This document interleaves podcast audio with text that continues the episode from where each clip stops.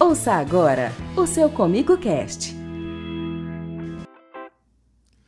Olá, está começando mais um Comigo Cast, o seu canal de informações da Cooperativa Comigo, o seu podcast das nossas informações sobre agricultura, pecuária, cooperativismo e muito mais. Obrigado pela sua companhia, obrigado pela sua audiência. E no episódio de hoje nós estamos com o engenheiro agrônomo da Cooperativa Comigo, da Agricultura de Precisão, o Matheus Rodrigues. Tudo bem, Matheus? Tudo bom, Pedro. É um prazer estar aqui nesse estúdio para contar um pouco do nosso, nosso trabalho aqui que estamos desenvolvendo dentro da cooperativa e eu espero que seja de grande aproveito para quem está nos ouvindo agora. Obrigado, Matheus. Com certeza vai ser. Eu queria que você começasse contando um pouquinho sobre a sua trajetória, né, Matheus? Você está fazendo um mestrando em um mestrado em é, ciências agrárias e você está comigo há relativamente pouco tempo, né? Como é que está sendo isso daí? Bom, Pedro, é, eu formei lá no IF Goiano Campus Iporá, né? Tive uma breve passagem na qual eu fiz meu estágio fora do Brasil, nos Estados Unidos. E ao retornar para o Brasil, então, eu iniciei o meu mestrado em Ciências Agrárias e Agronomia aqui no IF Goiano Campus Rio Verde. E estamos aí para finalizar, então, esse mestrado em Ciências Agrárias e Agronomia, focado tanto em parte em fertilidade do solo, como também em manejo de gramíneas forrageiras.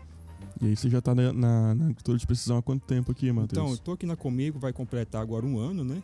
É, é pouco tempo, mas já estamos desenvolvendo um trabalho muito grande dentro da cooperativa.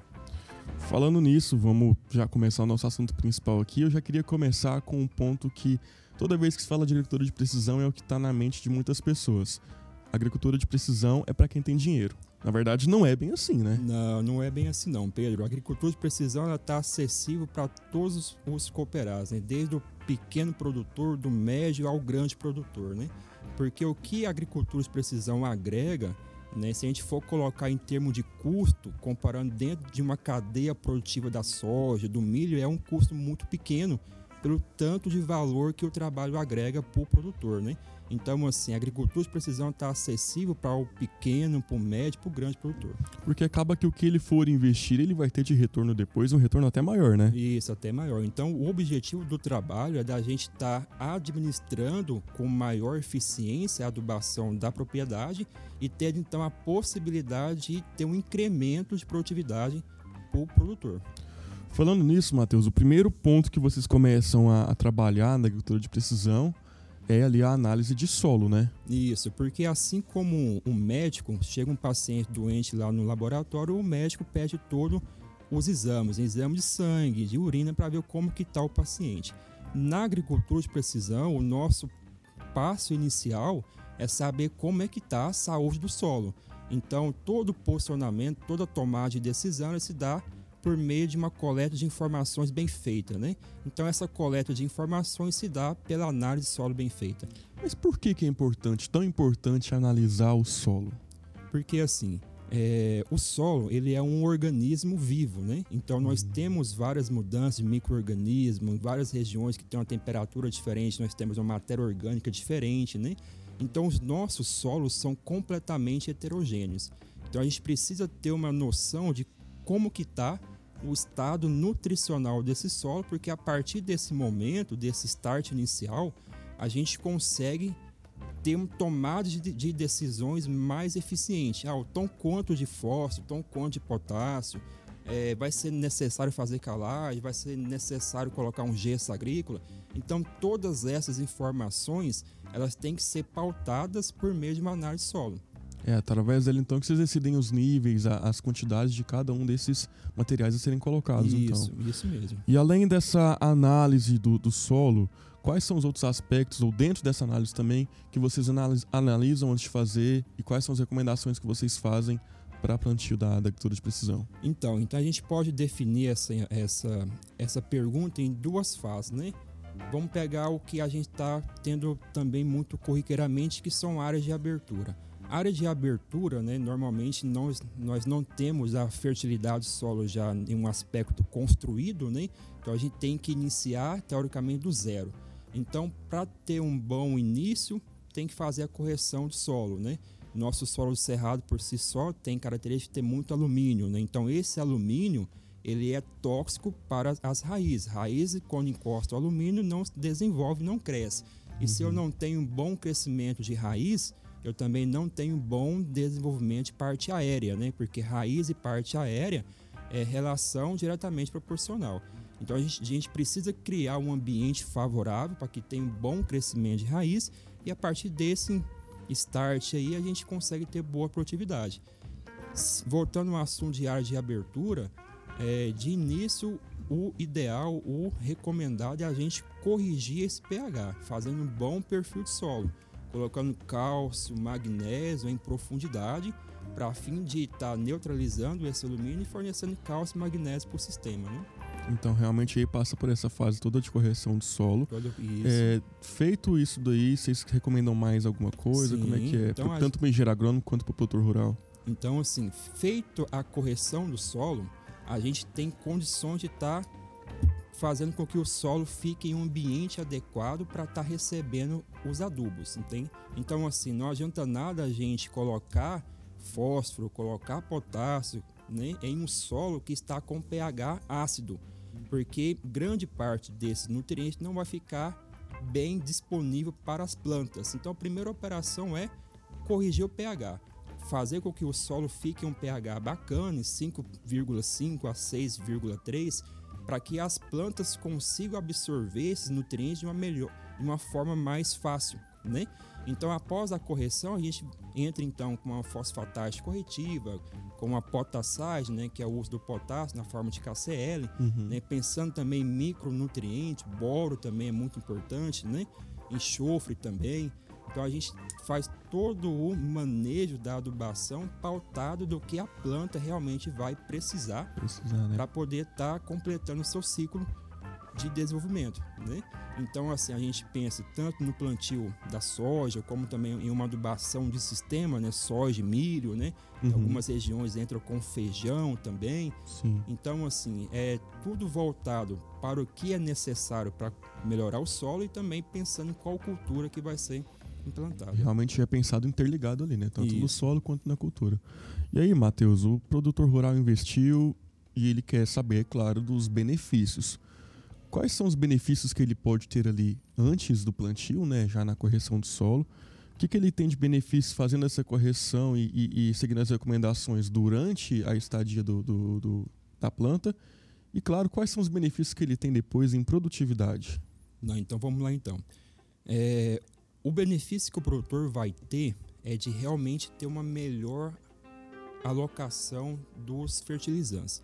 Porque se a gente comparar a agricultura de precisão, né, que a gente usa do advento de tecnologias na distribuição dos insumos por meio de taxa variável, daquela agricultura que na qual é feita taxa fixa, né? Então, partindo do momento do start que a gente considera que os nossos solos são heterogêneos, então a distribuição dos insumos também é feita de forma é, a ser variável. Né? E fica sendo melhor aproveitável, aproveitado, né? Economiza Isso. também no final das contas. Isso, então se a gente for considerar uma área, então eu vou ter parte dessa área na qual eu vou estar colocando uma quantidade a mais de fósforo. E eu vou ter parte dessa área que eu posso estar reduzindo a quantidade, porque o solo já possui aquele, aquela parte lá, já possui uma quantidade que já está com um nível um pouco mais elevado. Então, assim, no primeiro momento, quando o cara vai fazer agricultura de precisão, a gente tem aquela concepção de estar tá realocando de forma mais eficiente os fertilizantes com o objetivo de tornar a área mais homogênea, né? Uhum. É, tirar aquelas manchas que na produtividade diminui a média, então igualar mais a área. Então, assim, do advento da agricultura de precisão, o cooperado tem essa vantagem tá tornando a sua área mais homogênea, né? tirando aquelas manchas que está diminuindo a média de produtividade. E aí, durante? Aí, durante todo o desenvolvimento do trabalho, a gente já tem é, uma fertilidade mais construída, né? Então, a gente deixa de trabalhar com o que seria algo corretivo e passa a trabalhar com o que seria algo de manutenção, né? Então, assim, áreas que já têm agricultura de precisão bem consolidada, os níveis de fertilidade já estão bem construídos, né? Então, a gente passa a trabalhar a partir do momento que a gente leva em consideração o que foi exportado, né? Aí, aí a gente já entra em dois conceitos bem, bem importantes. Durante o desenvolvimento da planta, tem aquela fase que a planta extrai os nutrientes do solo e tem aquela, aquela fase que as plantas exportam o nutriente do solo. Né? O exporta uhum. é quando vai embora com o caminhão, né? os grãos vai embora com o caminhão. Então a gente passa a trabalhar com o que seria exportado, com o que saiu do sistema. É o que o pessoal chama de adubação de manutenção. Né? Uhum. Então a gente sai de um patamar de adubação corretiva, fertilidade está construída, vamos trabalhar com, agora com o que seria manutenção. Pois é, Matheus. É, e durante, que eu falo assim, é, a estadia da planta lá no solo, também tem benefícios no manejo, de é questões que ele pode às vezes evitar fazer já por ter feito a correção do solo com a AP? Sim, sim, vamos lá. Vamos, vamos pensar em questão de micronutrientes, né? É, vamos pensar na questão do boro. O boro é um micronutriente que no solo ele é um pouco mais móvel, né? Pelo fato dele não ter carga, ter uma carga neutra, no solo ele tende a se perder mais por lixiviação. E muitos dos cooperados é, não utilizam uma, um adubo de micronutrientes é, fora do que seria o formulado. Né? Então, às vezes, para o cooperado ganhar mais agilidade no plantio, ele pega um formulado que tem micro nele. Né? Então, já ganha uma, ganha uma operação. Só que, às vezes, tem que fazer muita complementação via foliar para estar tá atendendo aquela exigência da planta, por exemplo, com micronutriente. Quando a gente já faz o trabalho, coloca lá um, um borogram, né? Que tem 10% de boro, um adubo granulado, a gente já consegue posicionar é, mais próximo do plantio e teoricamente vai estar tá suprindo aquele solo né, com o boro.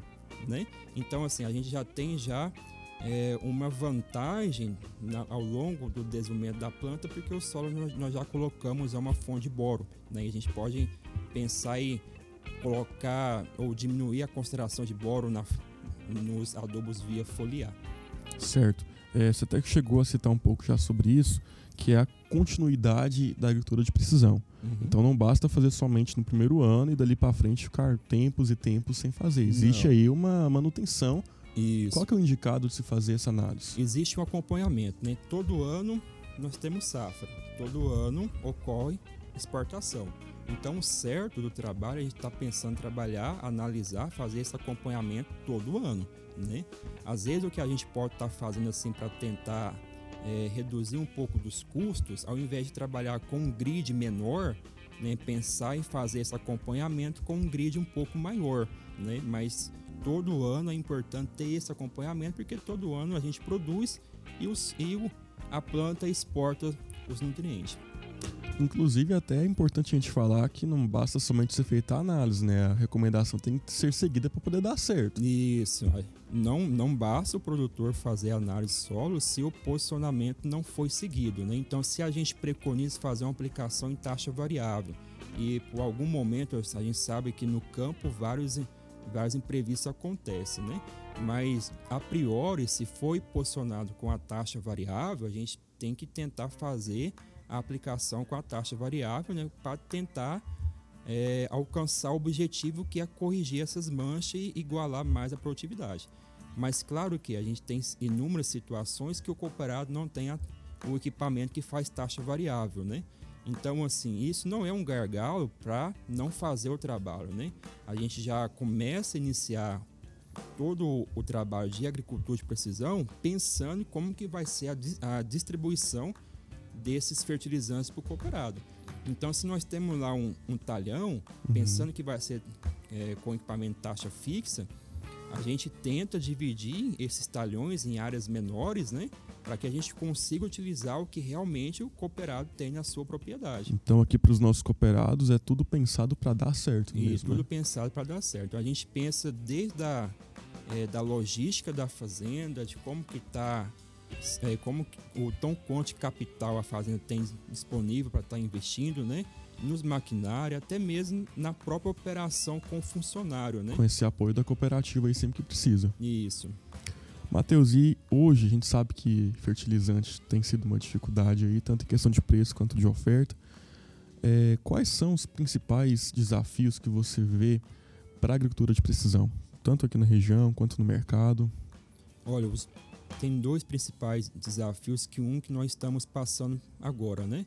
Essa grande oferta é, essa não é grande oferta não, esse aumento dos preços dos produtos, né, se Uhum. torna um pouco mais difícil a gente estar trabalhando com agricultura de precisão. Por exemplo, eh, a gente preconiza a aplicação de fertilizantes isolados, né, um super simples, um KCL, um MAP, de modo que eu consiga estar direcionando esses produtos para tentar corrigir essas manchas. Uhum. No momento, no cenário atual, né, essas fontes mais isoladas, super simples, KCL, né? O KCL nós temos disponível, mas está com um preço um pouco mais elevado. E super simples não, não temos no momento, né? Então isso torna um pouco mais difícil o trabalho. Mas assim, é, Só que por outro lado também, já que é feito a aplicação variável, tem um melhor aproveitamento, acaba que acaba o que a gente- investimento vale, né? Isso, acaba que o investimento vale, porque ao invés de fazer tudo uma taxa fixa, a gente aloca onde realmente precisa, né? E um outro grande gargalo que a gente observa é realmente o operacional, né? Nós, como lidamos com agricultura de precisão, é algo voltado muito para a tecnologia, né? E no campo, a gente é muito comum a gente estar encontrando é, profissionais que às vezes não dominam um GPS, não dominam uma máquina, né? Então esse, esse seria um grande, um grande gargalo também em termos de mão de obra, né? Para estar fazendo as, as operações a campo. Na sua experiência, o que, que você já viu de agricultura de precisão ter feito a diferença em áreas aqui da região? Nossa, muita diferença, muita diferença mesmo. Em termos assim da gente estar reduzindo um pouco da quantidade de insumos já é uma diferença muito grande, né? Se a gente pensar aí um, um KCL que está nesse momento aqui quase 8 mil reais. Se a gente conseguir, né? Colocar onde realmente precisa e tirar o pé daquelas áreas que não precisa tanto, nós estamos economizando. É né? uma vantagem para o cooperado que faz agricultura de precisão, né? Então nós temos aí ah, inúmeros relatos que antes de começar o trabalho tinha uma produtividade baixa e com o advento do trabalho conseguiu ter um incremento de 10, 15 sacos por hectare, né? Então já é um, um incremento muito grande, né? É, com o advento do, do trabalho então da agricultura de precisão. Então, realmente é um negócio aí que vale a pena, né? Um Vale investimento que pena. vale demais. A gente costuma brincar que o futuro da agricultura, né, é por meio de algo de um manejo mais tecnológico, né? A gente passa a sair daqueles primórdios de taxa fixa, aquela coisa mais mais, vamos dizer assim, mais mecânico, né, sem sem tanta tecnologia e o futuro da agricultura então passa a ser esse manejo mais eficiente. Vai ter um incremento maior de produtividade. Até porque é preciso intensificar áreas agora, né, Matheus? Não é mais sair por aí procurando qualquer área disponível, porque não tá tão fácil assim, não tá né? tão fácil, né? E quando a gente pega uma área também de abertura, os custos também são muito altos, né? Matheus, então a gente vai encerrando aqui o nosso Comigo Cast. Foi muito bom ter você por aqui com a gente. Um papo bem produtivo. E eu queria que você desse mais alguma recomendação final, alguma consideração para quem tá ouvindo a gente. Não, beleza então, Pedro. É, eu costumo falar em todos os nossos dias de campo que para poder produzir, a agricultura hoje ela não é para amadores, né? Nós temos aí risco climático, né? Dá um veranico, falta de chuva, nós temos também aumento dos preços dos insumos. Então, agricultura e pecuária não é para amadores. Então, a gente, a gente precisa, então, pegar em três alicerces muito importantes. Primeiro, procurar bons profissionais. Segundo, respaldar em conhecimento técnico, né? Então, bons profissionais, conhecimento técnico, comigo, graças a Deus, ela possui e está à disposição dos cooperados, né? E o terceiro e outro fator que é água, né? Se a gente tem água no sistema, a gente consegue produzir bem. Beleza? Muito obrigado, Matheus. Agradecemos sua Pedro. presença e esperamos que você volte mais vezes aqui no estúdio para conversar com a gente, viu? Será um prazer. Pessoal, esse foi mais um Comigo Cast. Esse podcast é uma produção da Assessoria de Comunicação da Comigo, sob a coordenação do Euler Freitas. Esse episódio foi dirigido pelo colega Samir Machado, com o apoio do nosso também colega, o Ellerson Martins. Você pode conferir todos os nossos episódios em comigo.cop.br barra ComigoCast ou nas principais plataformas de streaming. Não esqueça também de seguir a gente nas redes sociais para saber de todas as novidades. Eu te vejo no próximo episódio. Até lá! Tchau! Termina aqui o seu Comigo Cast. Baixe outros programas no nosso site www.comigo.com.br. Até nosso próximo programa.